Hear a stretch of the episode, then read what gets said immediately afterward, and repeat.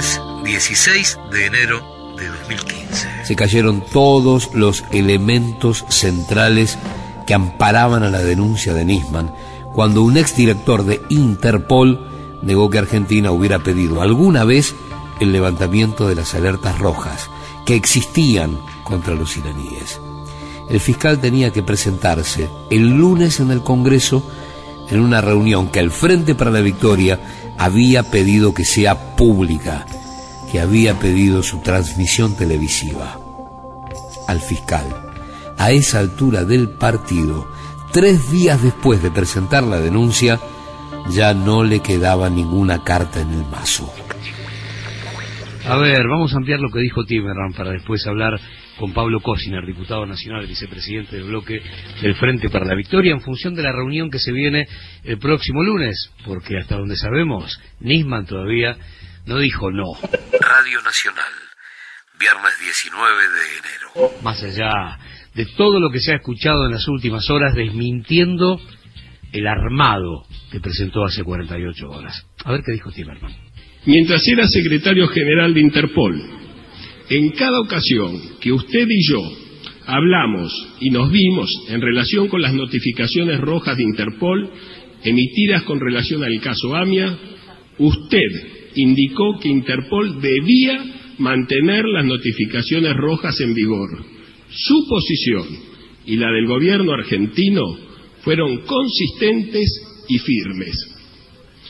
Recuerdo específicamente cuando hablamos por teléfono, después de los informes de los medios de comunicación en Argentina e Irán, que falsamente indicaban que el memorándum de entendimiento firmado entre Argentina e Irán en enero del 2013 afectaba la validez de las notificaciones rojas de Interpol. He dejado claro a usted oralmente y posteriormente por escrito que Interpol dio la bienvenida a todos los esfuerzos de Argentina e Irán para cooperar en el caso AMIA.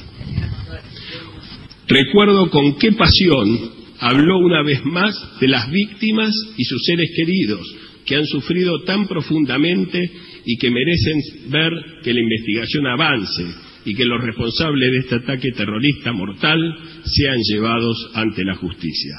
Un cordial saludo Ronald Noble, secretario general de Interpol desde noviembre del 2002, desde noviembre del año 2000 a noviembre del 2014.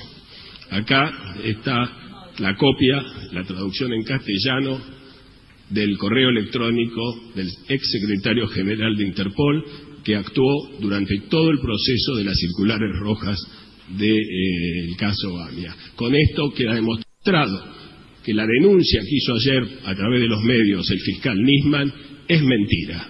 Y lo único que cabría preguntarle es por qué sigue mintiendo y si no debería decir la verdad. Yo recién planteaba, todavía Nisman no dijo no. Está planteado el encuentro para las 15. Invita a la Comisión de Legislación Penal de Diputados. Y esta tarde, el bloque del Frente para la Victoria dijo que va a concurrir.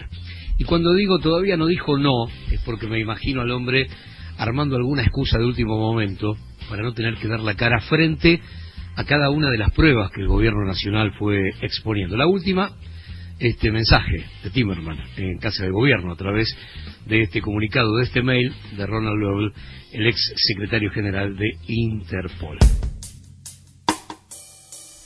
El domingo, a horas de su presentación en el Parlamento, Nisman murió en Puerto Madero. Si uno pudiese volver la rueda del tiempo y si no hubiese sucedido lo que lo que sucedió el domingo de la noche que nos impactó del todo que fue la desaparición del fiscal Nisman Agustín Rossi. hoy en la Argentina se hubiese estado hablando de otra cosa ya. Ex ministro de defensa. Porque hubiese quedado de manifiesto que las denuncias de Nisman era insostenible y era y era claramente y era claramente de poca de poca envergadura desde el punto de vista desde el punto de vista jurídico. El día después, 19 de enero de 2015.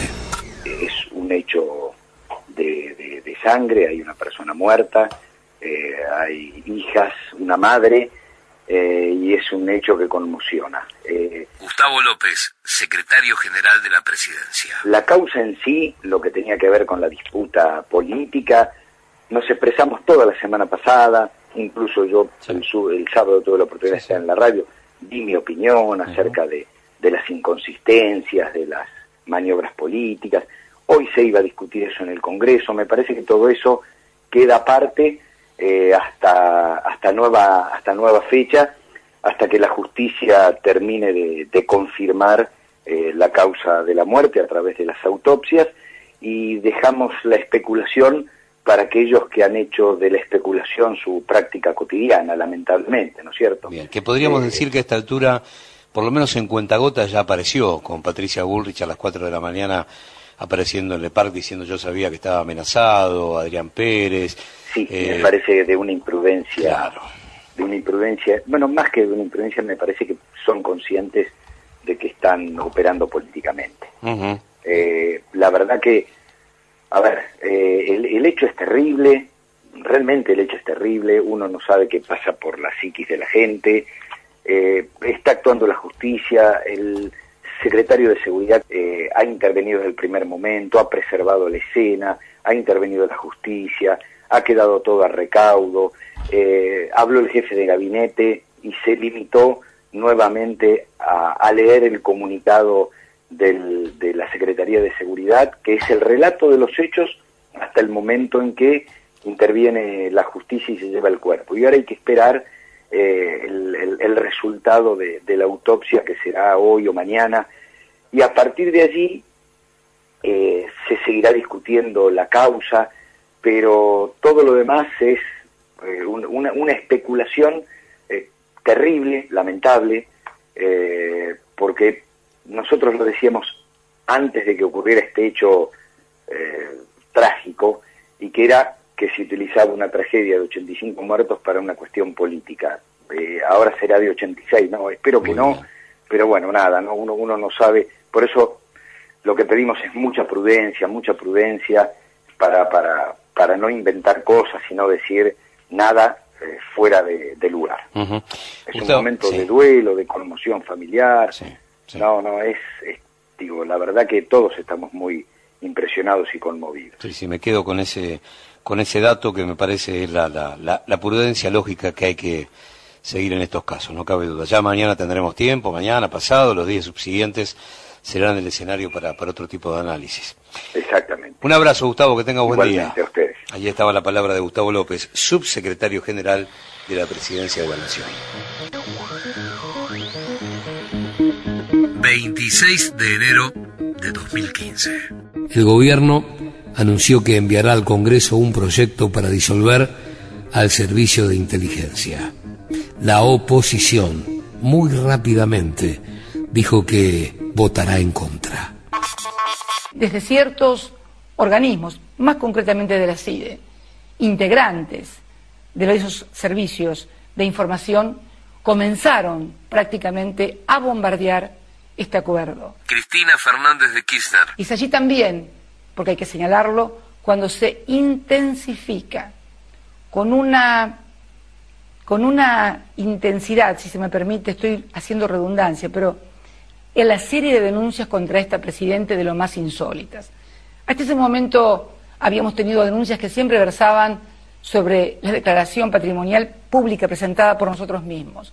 A partir de allí comienzan a sucederse con un ritmo de vértigo, con la complicidad de grupos de fiscales, de grupos de jueces, de los consabidos denunciantes anónimos y también de los periodistas, amplificadores o medios de desinformación, amplificadores de estas denuncias de todo tipo, desde cuentas en lugares exóticos hasta temor a que se revelen nombres de empresas en Nevada, pasando por eh, lugares donde habría montañas eh, de, euros o de dólares, en fin, todo tipo de denuncias contra esta presidenta de una manera como nunca se vio en ninguna etapa de la democracia. Basta corroborar la crónica para comprender cómo se comenzó a actuar desde el año 2013 a partir del memorándum de entendimiento contra esta presidenta.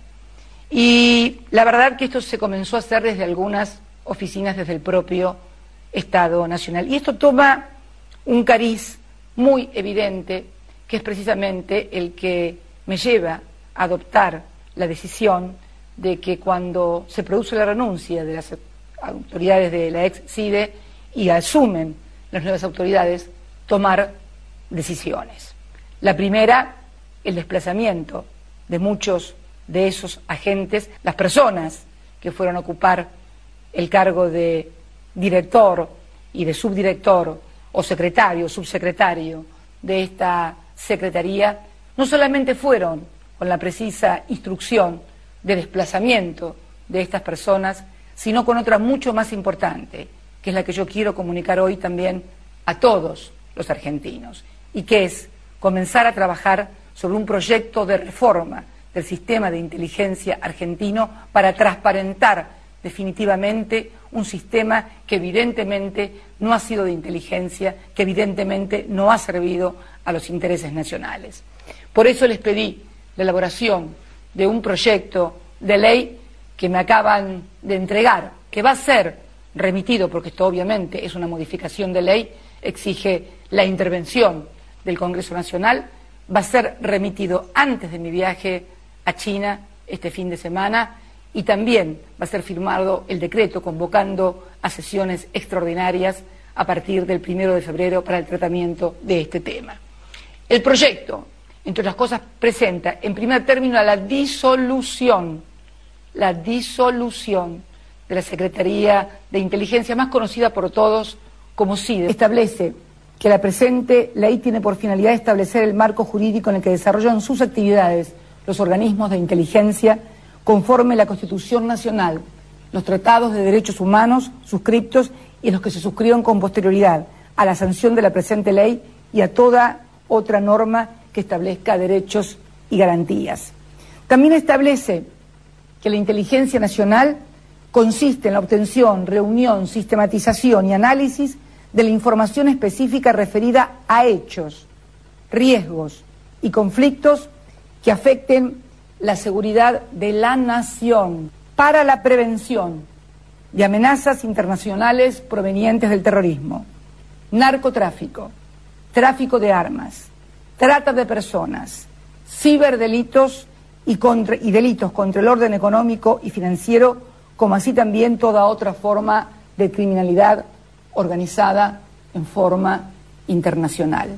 Hemos decidido transferir la totalidad de lo que es el sistema judicial de escucha, o sea, cuando se escuchan los teléfonos, cuando se pinchan los teléfonos por órdenes judiciales, precisamente al Ministerio Público Fiscal. ¿Por qué al Ministerio Público Fiscal? Por una razón muy sencilla, por lo que decía al principio, es el único ministerio extrapoder. No depende del Poder Ejecutivo, no depende de la Corte, no depende del Poder Legislativo. Se transfiere a la órbita de la Agencia Federal de Inteligencia la Dirección Nacional de Inteligencia Criminal que depende en estos momentos del Ministerio de Seguridad, ya que tendrá como función la producción de inteligencia criminal y por lo tanto no tiene que estar en el Ministerio de Seguridad, sino precisamente en lo que va a ser la Agencia Federal de Inteligencia. Ya nadie va a poder contactarse, ni jueces, ni fiscales, ni ministros, ni ningún tipo de funcionarios locales, municipales, provinciales o nacionales con tal agente, con tal persona. No. La única vía que tienen los funcionarios para conectarse con la Agencia Federal de Inteligencia va a ser precisamente la institucional en la persona de su director general y su subdirector que, reitero, requerirán acuerdo del Senado. Se establecen penalidades para quienes eh, no cumplan con las disposiciones eh, vigentes, llevándose de 3 a 10 años, o sea, a un delito no escarcelable, a toda persona que interceptare, captare, desviare ilegalmente y en contra de las disposiciones de esta ley comunicaciones telefónicas, postales, de telégrafo o facsímil o de cualquier otro envío de objetos de transmisión de imágenes, voces, paquetes de datos, archivos, o sea, en definitiva, lo que muchas veces ha sucedido. Y también será reprimido todos aquellos empleados que tomen precisamente contacto con los servicios de inteligencia por afuera de los canales institucionales. No, la verdad que muy muy bien, muy importante, una decisión que implica mucho coraje, mucha valentía por parte de la presidenta, asumiendo que esta era una deuda de la democracia de todos los gobiernos del 1983 a la, a la fecha. Ruperto Godoy, senador nacional. Y bueno, estamos eh, esperando, como bien dice, la letra fina del proyecto, pero están los principios este, que los, este, los fundamentó bien la, la presidenta, que tiene que ver con, bueno, producir este, la disolución de la ex-IDE y generar una, un nuevo este, organismo, un nuevo organismo que, que ponga la inteligencia al servicio de los intereses nacionales y terminar con, con todo este espacio que, que bueno, que, que que se dedicó a las operaciones mediáticas, este, a la vinculación con fiscales, con jueces, con legisladores, este, vinculación este, con otros organismos de otros países, es inmanejable, este, con, con una caja negra, con recursos que nadie conocía, que nadie sabía, así que me parece que es bueno que, que esto se pueda repensar, se pueda repensar y, y bueno, vamos a esperar que envíe el proyecto, dijo la presidenta que antes de de irse a China iba a firmar esto y seguramente lo vamos a tener la semana próxima en el Congreso y ahí vamos a tener la posibilidad de, de, discutir, de, poder hacer los aportes, de corregir. Me parece este, un despropósito la posición de la oposición que, que, que, sin conocer el proyecto este, ya se puso deliberadamente en contra. Bueno, como ha hecho con todos los proyectos que ha enviado al Ejecutivo y que los terminan votando en contra, como fue la recuperación de IPF, como fue la recuperación este para, para la, administración del Estado por parte de lo de la, de la seguridad social, ¿no? A todos nos hubiera servido, y por eso en el bloque del Frente para la Victoria queríamos que fuera así, que el fiscal hubiera ido al Congreso con una comisión abierta, con taquígrafos, con cámaras, y pudiéramos haber debatido sobre la consistencia de la denuncia que, que presentó. Roberto Feletti diputado nacional. Eso nos hubiera servido a todos, al pueblo argentino, al gobierno. Evidentemente la muerte del fiscal Nisman beneficia a los sectores más oscuros de la Argentina, eso es evidente. Y si no, eh, eh, basta ver cómo hay una derecha muy potente que cabalga ya inclusive pidiendo anticipación de elecciones o evidentemente alguien como Sergio Massa está totalmente beneficiado por este escenario paraliza las campañas electorales y él hace todo un, show eh, eh, frente a los magistrados, intentando presentarse como querellante. Digo, acá eh, los sectores más reaccionarios de la Argentina están beneficiados por la muerte de Nisman, no el gobierno. Lo que la presidenta sincera es, bueno, si bien, por supuesto, tiene que actuar la justicia y trabajar muy a fondo, de arranque lo que parece un suicidio, bueno, empieza a aparecer como sospechoso, porque efectivamente detrás de esto hay una reacción de derecha que pretende capitalizar políticamente esta muerte y que eh, eh, eh, es claro que a todos y al pueblo argentino sobre todo le hubiera servido un amplio debate en el Congreso, abierto, transparente, sobre el tenor de la denuncia. Y esa es la gran asignatura pendiente. Yo recuerdo cuando indagamos en el año 87 con Minetti, en Bahía Blanca, él vino con un despliegue de vehículos y de armas y de acompañamiento y guardaespaldas, y era un personaje realmente muy poderoso dentro de la estructura del Estado, en el año 87 todavía, y recién ahora fue condenado el año pasado.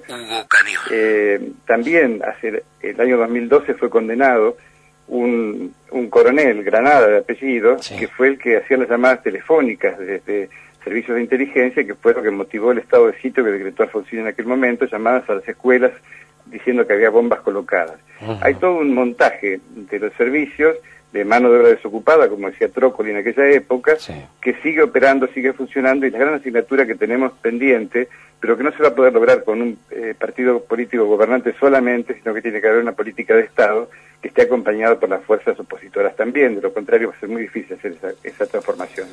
Gran parte de la oposición sentenció que el gobierno al que le quedaba un año de mandato ya no tenía poder para un cambio de esa magnitud. Y se preguntaba, ¿por qué ahora?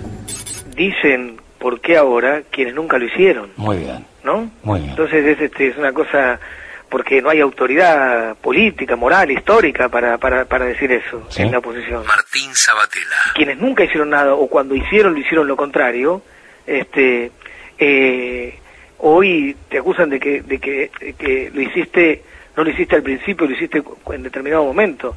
Eh, a ver, la realidad es que este es un, proyecto político que año tras año ha, marcado hitos históricos este, de ampliación de derechos, de construcción de una sociedad de derechos, de derechos políticos, sociales, culturales, económicos y de recuperación del rol del Estado como garante de esos derechos. Y hay un listado que se puede hacer sobre distintos temas que hacen a, a la recuperación o a la ampliación de derechos, a la recuperación de la soberanía nacional, a la recuperación de los intereses de nuestro país. Y, hoy justamente este gobierno que hizo todo esto, este proyecto que hizo todo esto, tiene la autoridad política y la autoridad moral también para encarar este tema que es cierto está, está pendiente, pero está pendiente desde el 83 en adelante, no desde hace unos años nada más. Entonces, eh, y es esta historia, y es lo que se hizo, y es lo que se está haciendo la que te da la autoridad para garantizar este, los pasos que van a seguir. Entonces, este, no hay nadie que tenga más autoridad que la, que la presidenta de la Nación y el presidente y el expresidente Néstor Kirchner para poder pararse y hablar de la sociedad diciendo que va a hacer tal cosa porque es quien lo hizo. El gobierno tiene como rasgo de identidad constitutiva enfrentar los intereses corporativos, enfrentar esos poderes que, que parecían intocables, eh, digamos, y, y, son estas deudas que existen, como también la, la reforma profunda en la justicia. Tenemos una justicia que, un poder judicial que, que es eh, que evidentemente también eh, necesita transformaciones profundas, como también lo planteó la presidenta con esa reforma que después fue frenada, pero digamos, objetivamente también. A ver, lo digo desde de lo que me toca a mí, desde mi función. Eh, es grave que un, que un personaje nefasto, inescrupuloso como Mañeto quiera violar la ley, pero más grave es que una parte del Poder Judicial trabaje para que lo logre. Hace cinco años y medio que la, una parte del Poder Judicial permite a Mañeto violar la ley de medios. Entonces, es grave que un empresario inescrupuloso se dedique a violar la ley, pero más grave es que una parte del Poder Judicial lo haga. También está pendiente entonces transformaciones profundas en el marco del Poder Judicial y también lo ha planteado la, la presidenta. Entonces, la verdad que mm, me parece que es este los argentinos en su conjunto, argentinos y argentinas, tenemos sentir el orgullo de, de, tener un gobierno y un proyecto que pone en el centro de la escena pública los debates que la democracia necesita. Y hoy este salto extraordinario de disolver eh, los, eh, la CIDE eh, o la CI, este, de armar una agencia federal de inteligencia distinta, de profesionalizarla, de ponerla al servicio de lo que tiene que estar, de, de desnudar esas tramas mafiosas enquistadas, bueno, esto lo hace una presidenta que demuestra coraje cotidianamente. Todos los que operaron contra el gobierno nacional. Denunciantes profesionales cuando no anónimos. B. Fiscales y jueces con clara orientación opositora que propician golpismo judicial. Jorge Landó. C. Apoderado del Partido Justicialista. Operaciones de inteligencia en contra del gobierno con información falsa. D. Medios de comunicación opositores dispuestos a generar y divulgar falsedades por doquier.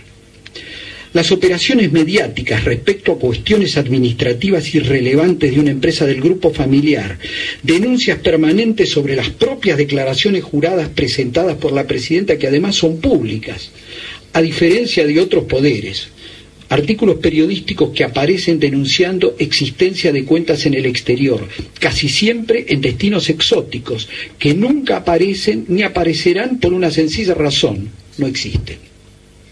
Eso sí, cuando aparecen más de 4.000 cuentas no declaradas en Suiza, suministradas oficialmente a través de Francia, y esas cuentas pertenecen a caracterizados personajes del empresariado, de la oposición política o de otras comunidades argentinas, el ocultamiento, la desinformación mediática y la falta de investigaciones periodísticas aquí es notable.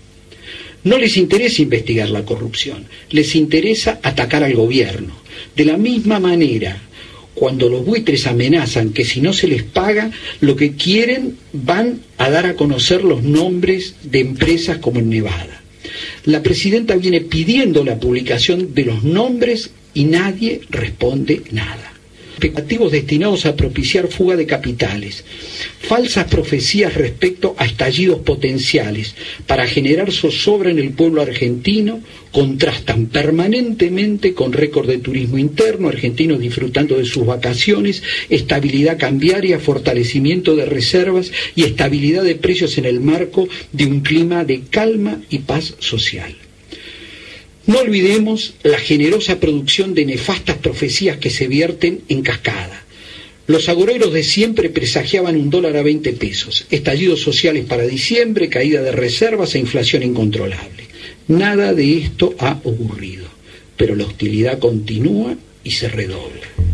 Al poder nunca le sirven los procesos de ampliación de derechos. Pero es claro porque el ensanchamiento democrático que ha tenido durante, durante estos 12 años, prácticamente en mayo vamos a cumplir 12 años de gobierno, eh, no le sirve al poder económico. Roberto Feletti. Es claro, es muy claro, muy evidente que la autonomía del manejo del Estado, que haya una presidenta que llegue un día y dice yo voy a aumentar la asignación por hijo en tantas plata, yo voy ah, vamos a armar, envía al Congreso una ley de nueva moratoria. Hay un bloque cohesionado que sustenta, tanto en, en diputados como en senadores, las políticas eh, del gobierno y las transforma en leyes. Cuando hay un proceso de ampliación de derechos, cuando se discute, cuando se discute francamente la realidad de la Argentina sin mediaciones, se provoca un ensanchamiento del proceso democrático que Estado, como decía antes, el, desendeudamiento genera mayor autonomía para manejar el Estado. El Estado es la herramienta con que cuentan los sectores populares para viabilizar sus políticas. Un Estado desendeudado, bueno, puede reflejar bien la voluntad popular. Un, el que exista durante muchísimos años bajo desempleo, bueno, refuerza la capacidad de la clase trabajadora de negociar salarios, de negociar conquistas planes sociales y de protección social que ponen un piso de ingresos, bueno, impiden que haya mano de obra barata.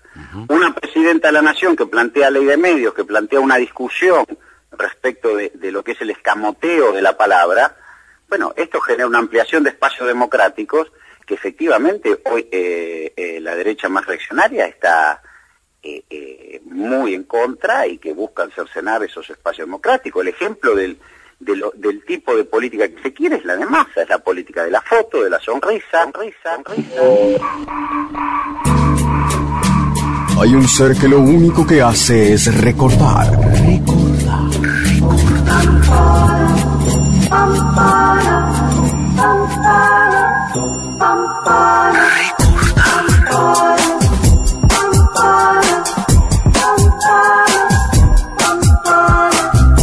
Funes en 750. 750. Alberto Nisman. La estatua olvidada. Cuarta parte. La información que tenemos es que hubo una clara bajada de línea que todos están respetando de que la gente no tiene que tener información seis horas después de que un fiscal de la nación lo matan, un fiscal de la nación lo matan, lo matan, que es un fiscal, eh, perdón, lo encuentran muerto. No hemos puesto una encuesta porque no corresponde, porque no es serio, poner por sí o por no si usted cree que fue homicidio o suicidio. Porque todo el país tiene una hipótesis de lo que pasó. Lo que acá se está diciendo es mataron a Nisman, no es se mató Nisman. Prefiero para eso adherir a lo que sería un poco la intuición popular, ¿no? Prefiero para eso adherir a lo que sería un poco la intuición popular, ¿no? No es tan complicado el tema. El día más importante de su carrera, por lo menos públicamente hablando, que iba a ser hoy, cuando se presentaron en el Congreso a explicar su investigación que le llevó años, esa persona iba a decidir interrumpir su vida. No tiene sentido, no tiene lógica.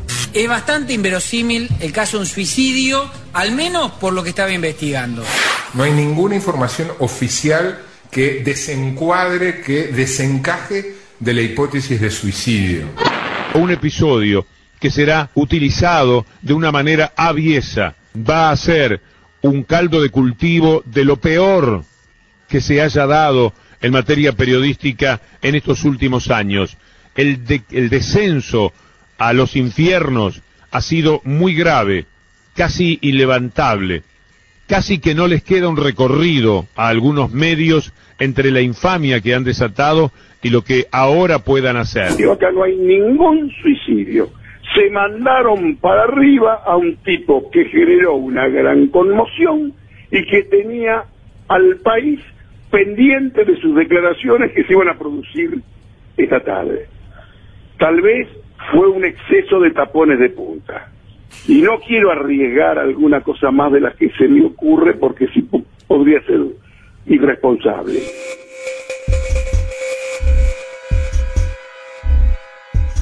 El 18 de enero de 2015, los medios de comunicación entraron hasta nuevo aviso en una virtual cadena nacional. La muerte del fiscal Nisman no entregaba explicaciones oficiales y a falta de respuestas, asesinato o suicidio, la prensa se convirtió en una alocada fábrica de hipótesis que pasó a trabajar horas extras, fines de semana, feriados.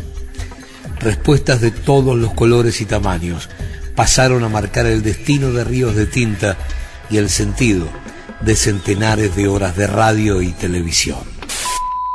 Tampoco sirve para nada el homicidio porque la causa no se detiene. Ya hay nombrado un fiscal subrogante, eh, Gentili, ya el hijo suspendió su, su viaje y habilitó la feria. Digo, vos no parás una y investigación. Lo y lo que están investigando en estos momentos la, la muerte del doctor Nisman, de lo que yo tengo entendido, no hay ninguno que tenga afinidad con el kirchnerismo. ¿eh? O sea, no hay nada que, que desaparezca con la desaparición física al final. Nada, no, exacto, no cambia nada. Vamos a ver que con la desaparición. Claro, porque si uno trabaja en la uno trabaja en la hipótesis de decir, bueno, lo mataron para detener la investigación. Con esto hay cosas que no se van a saber nunca. No, no es así. Graciana, por tu experiencia, cuestionabas a través de Twitter la presencia de un diputado en la escena del crimen, ¿no? En un momento en que estábamos todos consternados, buscando información, ir a buscar cámaras con, con, con, un señor muerto, una persona muerta ahí. Acaba de enterar, ¿qué es lo que puede decir usted sobre esto, Patricia?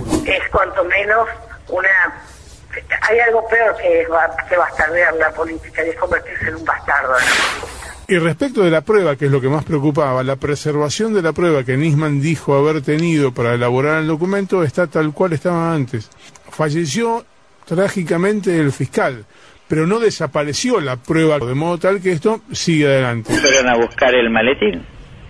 Esto es obvio. ¿Cómo que fueron a buscar el maletín? Claro, fueron a buscar el maletín que este señor tenía en sus manos. Se llevaron el maletín, dejaron la sangre y un hombre muerto. Ese secuestro de ese maletín les permite a ellos elaborar el relato de que todo era una mentira. Se mencionaba muy livianamente que el fiscal tenía las pruebas en su domicilio, que cualquier alteración o cualquier ingreso podría haber vulnerado algunas pautas de seguridad. Lo cierto es que la información oficial, que incluso sale de su propia fiscalía, tiene que ver con que todos los elementos probatorios que el fiscal había recopilado en su denuncia y que pensaba presentar, tienen respaldo en las oficinas que tienen muchísima seguridad en la zona de Plaza de Mayo, resguardadas bajo los máximos niveles de seguridad como todos los elementos de la causa AMIA. No hay ninguna posibilidad de que material haya sido perdido o que se intente postular esa, esa versión.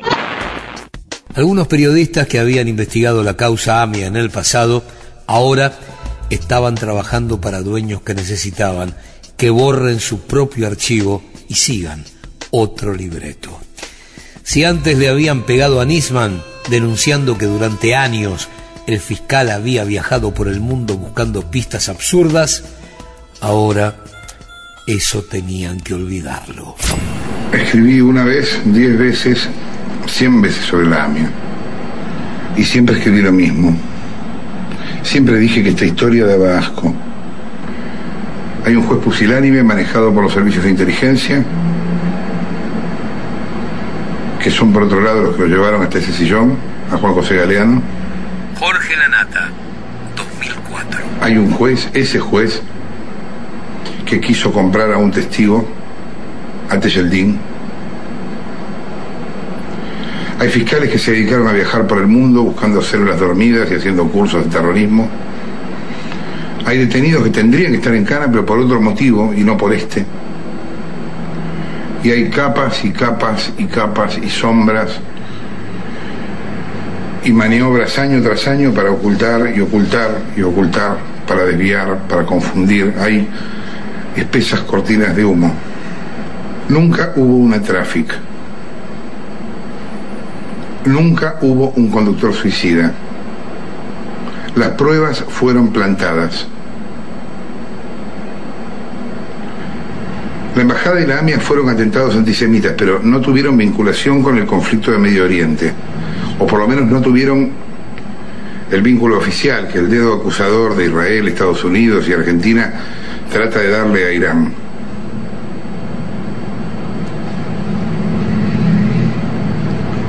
Si tenemos razón, si nuestra teoría es acertada, las dos bombas, como te decíamos al comienzo de este programa, fueron tres golpes. Los tres golpes que en la mafia árabe se acostumbra a dar alrededor de la víctima, cada uno más cerca del otro, hasta llegar. ¿Por qué? ¿Fue una maniobra de un lavado de dinero que nunca se llegó a completar? ¿Fue por las promesas del misil Cóndor y de los reactores nucleares que al final terminaron en Egipto por presión de Estados Unidos? ¿Fue porque nunca quisieron devolver los favores que los árabes hicieron poniendo plata para la campaña del 89? Todo atentado es un mensaje. Todo atentado es un mensaje. Quien tenía que entenderlo, así lo hizo. Habían pasado 11 años y de aquel Lanata que no trabajaba entonces para Manieto ya no quedaba casi nada. Demasiadas cosas habían cambiado. El fiscal muerto rápidamente había sido convertido en mártir y con la instalación de esa imagen había que hackear al gobierno de Cristina Fernández de Kirchner. Un funcionario judicial se pasó 10 años haciendo una investigación.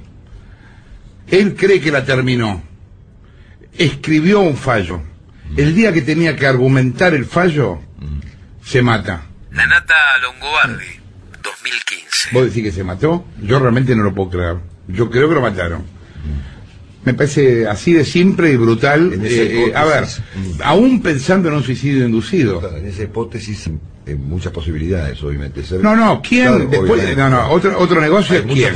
me refiero al modo, ¿no? O sea, alguien puede... Perdón, lo puede haber matado Estiuso, lo puede haber matado un grupo árabe, lo puede haber matado el gobierno. No hay muchas posibilidades más.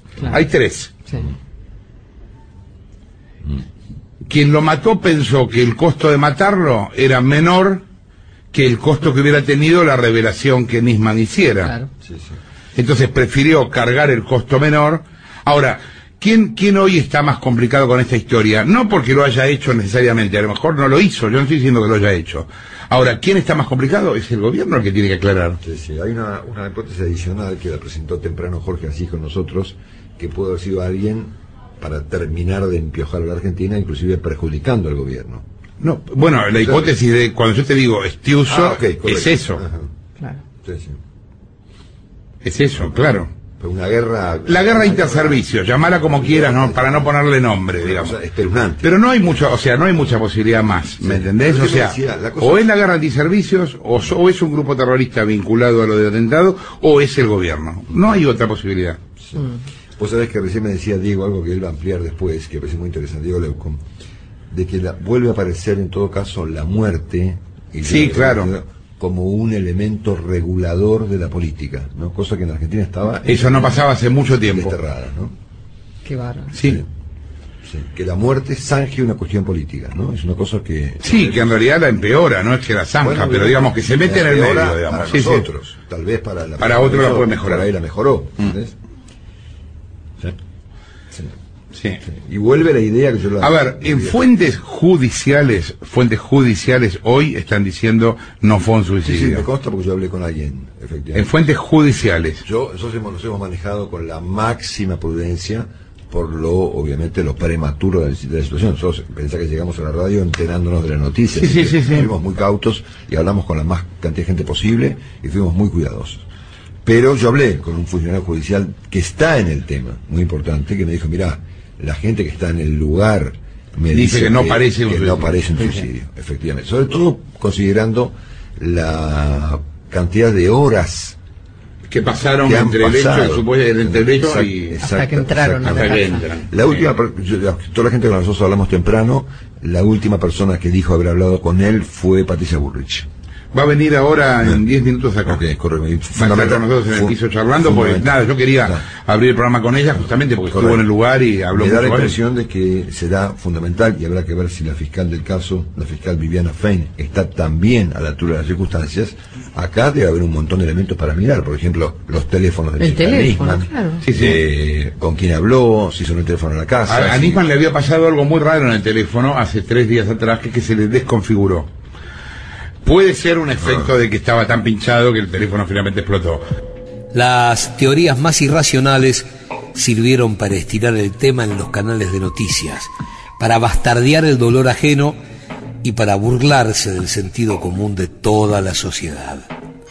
La primera que me llama la atención es eso que tenés ahí. Dice, le golpearon con, con una bolsa de arena en la cabeza antes de matarlo. ¿Vos tenés eso? Mauro Viale. Hay, Mauro, dos cosas. Eh, tiene una lesión que estaba descripta. eh, esta es la pierna izquierda, que él estaba arrodillado frente a la bañera. Esto se supone una bañera y esto es el baño. Eh, tiene en este lado como para arrodillarlo. Él estaba arrodillado. ¿sí?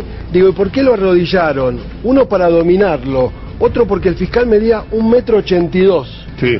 Si los sicarios se hubiesen puesto así, como hacen creer la sangre, que ahora te cuento por qué esta no es la sangre de la boca, claramente tiene que estar ahí. Y tiene un golpe en la cabeza del lado derecho donde entró la bala, con algo contundente pero blando, de tal manera que no es un golpe que cayó en el piso contra la bañera, sino que hay un hematoma interno en el encéfalo, en la parte posterior. Antes de la muerte. Antes de la muerte. ¿Y O sea la que tiene una autopsia lo dice eso? eh, la autopsia eh, lo dice, está en el encéfalo, hay toda una discusión por esto, Mauro.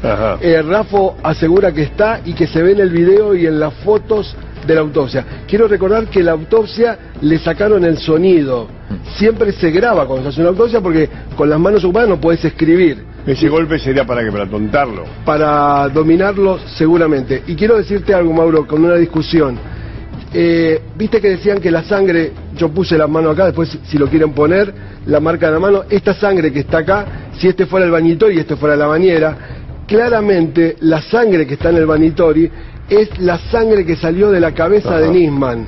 ¿sí? Y una cosa importante, acá había una toalla colgada, no está porque alguien se interpuso y están las manchas, ¿se acuerdan de la mano? Te traje dos manos, Mauro, porque la mano derecha de Nisman, que supuestamente fue la que disparó, tiene una B de una mano encima.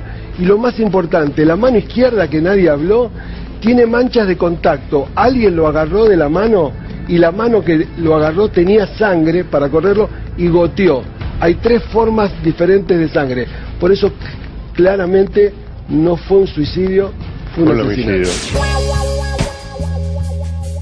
El show tomó de rehén a la verdad. Cada detalle era un nuevo capítulo de una novela policial interminable que había atrapado al país. Allí está, recogen todas las valijas, tres en total, grandes valijas. ¿Hay diálogo? Sí, hay diálogo, mucho. Toma el carrito el propio Alberto Nisman y allí van en búsqueda de la salida ya para pasar por los escáneres del Aeropuerto Internacional de Ceiza. Allí va Nisman y allí está la persona que lo acompaña en todo momento. Gustavo Silvestre. El propio Nisman recoge las valijas, pasa por las cintas comunes, ¿eh? porque habitualmente puede pasar por un canal diplomático. Ahí está la persona, una valija, una chiquita de mano, una, dos, Una tercera grande. tres valijas de grandes proporciones con las que había viajado de vacaciones al exterior el doctor Alberto Nisman con su hija, en vacaciones interrumpidas el 12 de... Todos tenían material exclusivo. Todos descubrían los que otros no podían advertir. Todo registrado en tiempo real, este material exclusivo, el video completo, desde el comienzo, cuando bajaba de esta manera ya la zona Bueno, de ahí el doctor eh, eh, ahora vamos a ver, vamos a empezar a verlo de nuevo, cuando él ya baja eh, de las escaleras mecánicas previo a la salida de, de la manga del avión, ¿no? Y todavía no tenía contacto con esta persona, No, algo no, que vamos no. a ver en segundos nada más. Exactamente. Allí viene bajando el doctor Alberto Nisman por las escaleras, después de haber bajado de la manga del avión que venía de Madrid, de Barajas. La- las mismas cámaras de seguridad tienen la fecha, 12 de enero, 8 y 35 filmada. Allí va la búsqueda de... eh, viene con un jean aparentemente y una campera. Valija de mano. Valija de mano. eh, busca el sector migraciones a paso apurado, eh, a paso rápido. Pasa incluso, fíjate vos, por debajo de la cinta de seguridad. Esa cinta que hay que recorrer hasta llegar a, a las oficinas de migración. Eso ya es detrás. Ahí están las puestitos de migración. Los programas informativos, pero también los que habitualmente rozaban o veían de lejos la actualidad, de pronto se convirtieron en escenario de reuniones de pseudo expertos que aprovechaban para poder salir del anonimato mediático. Yo lo veo cada vez más difícil que haya una tercera persona. No digo que haya sido un simple suicidio, pero si uno ve completo el informe de los peritos oficiales, hay muchas incongru- incongruencias en esa hipótesis, que no las voy a poner a explicar ahora porque ya se explicaron. Eh, el tema también Nunca de en los hematomas... se puede decir que no puede Disculpa, haber tercera disculpe. persona. Disculpe, el tema de los hematomas también ya se discutió y esto es un- están- estuvo en debate en la Junta Médica. Para los peritos oficiales, eh, el golpe que tenía en la pierna izquierda es de vieja data y el golpe que tenía en la cabeza corresponde a la caída en el piso. Perdóname, pero son, golpes, lado- blan- son, son golpes blandos, no son golpes otra- duros contra el piso. Yo te voy a leer si ahora lo que dice gol- la el querella, golpe que blando toda esta no es hipótesis contra el piso. en la querella no lo puso en su Es informe. el plan, parte del plan para matar a Nisman. Está bien, yo no te digo, yo la te digo, demos, o sea, no demos certezas donde todavía no hay certezas. O sea, tenemos que ser un poco más responsables. Potasio, Estamos a- esa información es, por- es parcial, no es certeza, porque hay otra La hipótesis. ciencia no es certeza. Evidentemente no, porque hay dos posiciones y es lo que estamos discutiendo hace Vos siete sabés meses. igual que yo que las eh, hipótesis o las certezas se pueden dar y se pueden comprar. Yo le voy a contar lo que dice exactamente ¿Vos sabías que hubo un plan para Ravioli, matarlo? que son los peritos de la querella, sobre los golpes, en el informe que ellos presentaron. Ahora, si ellos están hablando y discutiendo y van a agregar un- otro, otro segundo informe, todavía les resta declarar. Recordemos, Además, recordemos que esa misma noche Todavía nos la dijeron a nosotros Fein- que Nisman no tenía golpes. Todo tres meses, cuatro meses diciéndonos que no tenía golpes y de repente ¿Pero quién te ahora dijo que no tiene tenía golpes. golpes? Ahora, Fein sabe decía que de no un tenía golpes y la autopsia decía que no tenía golpes. Bueno, pero Bueno, eso son todas etapas que se pasan. son no- etapas, no son vean etapas de ocultamiento. Bueno, pues se puede estar actuando mal, pero no hablemos, digamos, Y se si actúa no mal con la una causa, certeza. que es ocultar un opinar, homicidio. como que no se- hay que Se- hablar. ahí está, opinar, pero no lo demos como una certeza. Funes En 750. Seguimos de memoria. Recordar. Funes el memorioso. En 750.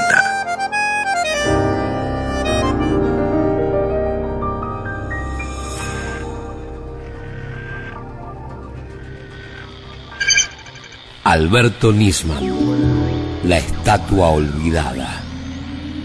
Tercera parte.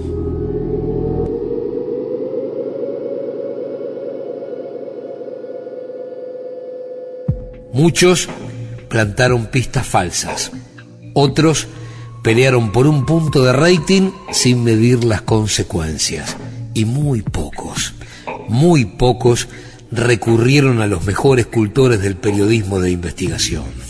Yo he visto en estas horas una serie de comparaciones con otros casos de la historia argentina que me parece razonable, digo, con la historia que el país tiene, está bien ser suspicaz, yo eso no lo cuestiono en absoluto. Horacio Berbisky. Y hasta que no me demuestren que fue un suicidio, no voy a, a afirmar que fue un suicidio, o a la inversa, hasta que no me demuestren que fue un asesinato, no voy a afirmar que fue un asesinato.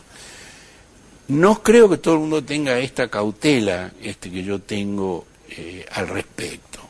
Por ejemplo, la comparación que se ha hecho con el caso del brigadier Echegoyen, que eh, apareció muerto cuando estaba investigando en la aduana narcotráfico, mientras el jefe de la Fuerza Aérea era su camarada José Antonio Juliá, padre de los dos narcotraficantes detenidos en este momento En España. en, en España.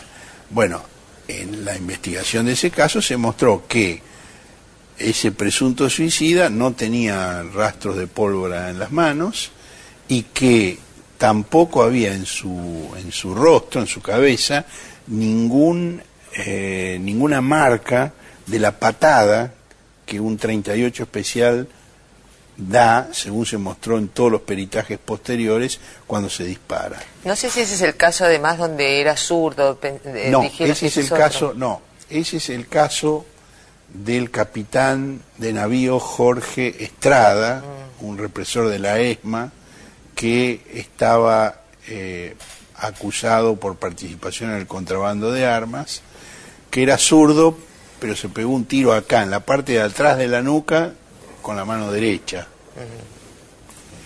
O se ha comparado con el caso de Marcelo Cataño. Pero Marcelo Cataño apareció colgado con un recorte de diario en la boca sobre el caso por el cual estaba incriminado, que era el de IBM Banco Nación. O con el caso de Lourdes Di pero Lourdes Di cayó al vacío desde su ventana con una cantidad de alcohol en la sangre que según los peritajes no le hubiera permitido ni siquiera asomarse a la ventana. Y en la casa revisaron todo y no había una sola botella de alcohol. O sea que es traída de los pelos totalmente Entonces, la comparar eso con la situación de Nisman, que aparece muerto en un departamento, en un piso 13, que en, una torre, que no tiene balcón, que no tiene otra forma de acceso que no sea la puerta principal o la puerta del servicio, las dos están cerradas desde adentro, él está caído dentro del baño, el cuerpo está bloqueando la puerta de modo que no se puede abrir el baño. El arma es la que le trajo su colaborador a pedido suyo unas horas antes. Está el casquillo con el que se hizo el disparo en la 100 y la fiscal que no tiene ninguna relación con el gobierno y el peritaje encomendado y controlado por el presidente de la Corte Suprema de Justicia, Ricardo Lorenzetti, dice que no intervino en terceras personas. Yo no me animo a decir que es un suicidio, pero me parece que el que diga otra cosa, eh, digamos, está forzando los hechos de una manera brutal. La prensa vivió el caso adaptándolo a sus propias necesidades políticas o económicas. Jugó al investigador privado y transformó un caso extremadamente sensible en una discusión de peluquería. Ahí está, esas fotos que circularon, que bueno, que fueron las que dieron a entender que vos podías tener algún tipo de relación más íntima con el fiscal. Eh, ahí ustedes coinciden en un viaje, ¿nos contás bien cómo fue eso? Por- o sea, ¿por qué estás en las fotos con él, digamos, en ese viaje? Eh, yo me iba a trabajar afuera, eh, a hacer fotos, y me había salido un trabajo, se lo comento a él en una mesa, en realidad se lo comenté a todos. En una Me mesa dice- en un boliche. Sí, sí, en Roswell. Y él me cuen- me dice, ah, qué bueno, eh, yo la verdad que me quiero tomar, tomar vacaciones, estaría bueno México, bla, bla, bla, bla. Y yo le comenté que igualmente yo segura no estaba, porque no conocía a la gente, y me dijo, bueno, eh, preocupate, yo me fijo. Y agarró, se, se investigó a la gente, y, y nada, y todo bien. Y, me ¿Cómo dijo, te dijo que investigó a la gente? Ta- ¿También no te pareció raro eso? No, porque confiaba en él, porque era abogado, o sea, era un fiscal, podía investigar a la gente, así que no, no tuve Pero perdón, ¿a qué ah, perdóname, Florencia, ¿a qué gente investiga? Vos le comentás en una mesa, en un boliche, había otras personas. Me están eh, llamando de tal empresa o me está llamando tal persona para llevarme un viaje de trabajo a Cancún. Él sí. te dice, mirá de casualidad, tengo ganas de irme de vacaciones, puedo ir con vos y además de paso investigo a ver si estos que te están llamando son gente decente, que no tenga ningún... Ese, ese fue la, la conversación. Eso fue, sí, tal Y- cual. y deciden ir juntos. Así es, él se sumó, yo eh, en el viaje hice mi vida, mi trabajo, hice mis cosas, él hizo sus cosas, nos vimos ahí, comimos, eh, fuimos a la playa. Y hay una foto en el fotos balcón y- de la suite de él también, ¿no? Que acabamos de ver. No, Unas no fotos juntos en un balcón, además del tour. Sí, no, no es una suite, es una, en una recepción. ¿Y quién pagó el viaje? Ustedes... A mí No, me lo pagó eh, la agencia por la que yo iba a trabajar Claro. y él se lo habrá pagado él A mismo. ver, pero no es lo que declaraste lo de Fein, hay Sí, otra es lo que declaré declaración. en lo de Fein. En la, de- en la declaración que yo vi de Fein, vos dijiste que no sabías quién lo había pagado el No, viaje. no, no. Yo me fui a trabajar afuera y a mí me lo pagó la agencia por la que yo fui a trabajar y a él se pagó su viaje. ¿Y cuál era la empresa esa? No, no voy a dar nombre. Eh, Florencia, va- vamos No a lo mismo poco, vamos a poco porque no- nosotros no somos la fiscal Fein, no, No, no, dando me están haciendo demasiadas preguntas, me parece. Este, bueno, no, eh, te pregunta porque también un poco para eh, despejar dudas, ¿no? Porque se, se habla mucho, porque las fotos hablan mucho también, esa es la verdad. La gente pensó que eras la novia porque se te veía en otro país con él y también a veces cuesta imaginarse, aunque vos lo, lo podés confirmar, obviamente estás en todo tu derecho, cuesta imaginarse que una chica linda como vos, que sos hermosa, este, y el fiscal seguramente este, le parecerías hermosa y le deberías gustar, viaja a México en el mismo avión y allá se ven en la playa y comen nada más, es, es como que puede, a alguno le puede parecer que, que le falta algún dato. Sí, les puede parecer eh, los que le pueda parecer, pero yo creo que en las fotos eh, ven que no tienen nada de raro, son fotos normales. Yo ¿Quién sacó las fotos, Florencia? otra persona que viajó con nosotros. La otra amiga. ¿Y las Ajá. tenía en su cámara, en su celular? No, en el celular. ¿En el celular de tu amiga estaban esas No, fotos? de él. Estas estaban en el celular. Claro, que eso también es extraño y por eso ca- capaz las preguntas, ¿no? Porque si estas fotos estaban en el celular de él y salieron a la luz, ¿vos cómo crees que salieron a la luz? Te debe haber sorprendido verlas. Sí, la verdad que me sorprendió mucho, no, no lo sé cómo salieron a la luz. Las Fíjate, haber si las tenía él, quiere decir que alguien tuvo acceso al celular de él y, y las publicó. O sea, es Sí, tal cual. Aparte salieron, eh, creo que unos días después de la... Un día después, esto es lo que yo conté después. acá, que se estaba investigando si el celular de él había sido hackeado un día después de la muerte y eh, de él, y justamente porque lo primero que aparecen son todas Es estas fotos. extraño eso. Sí, en un Twitter.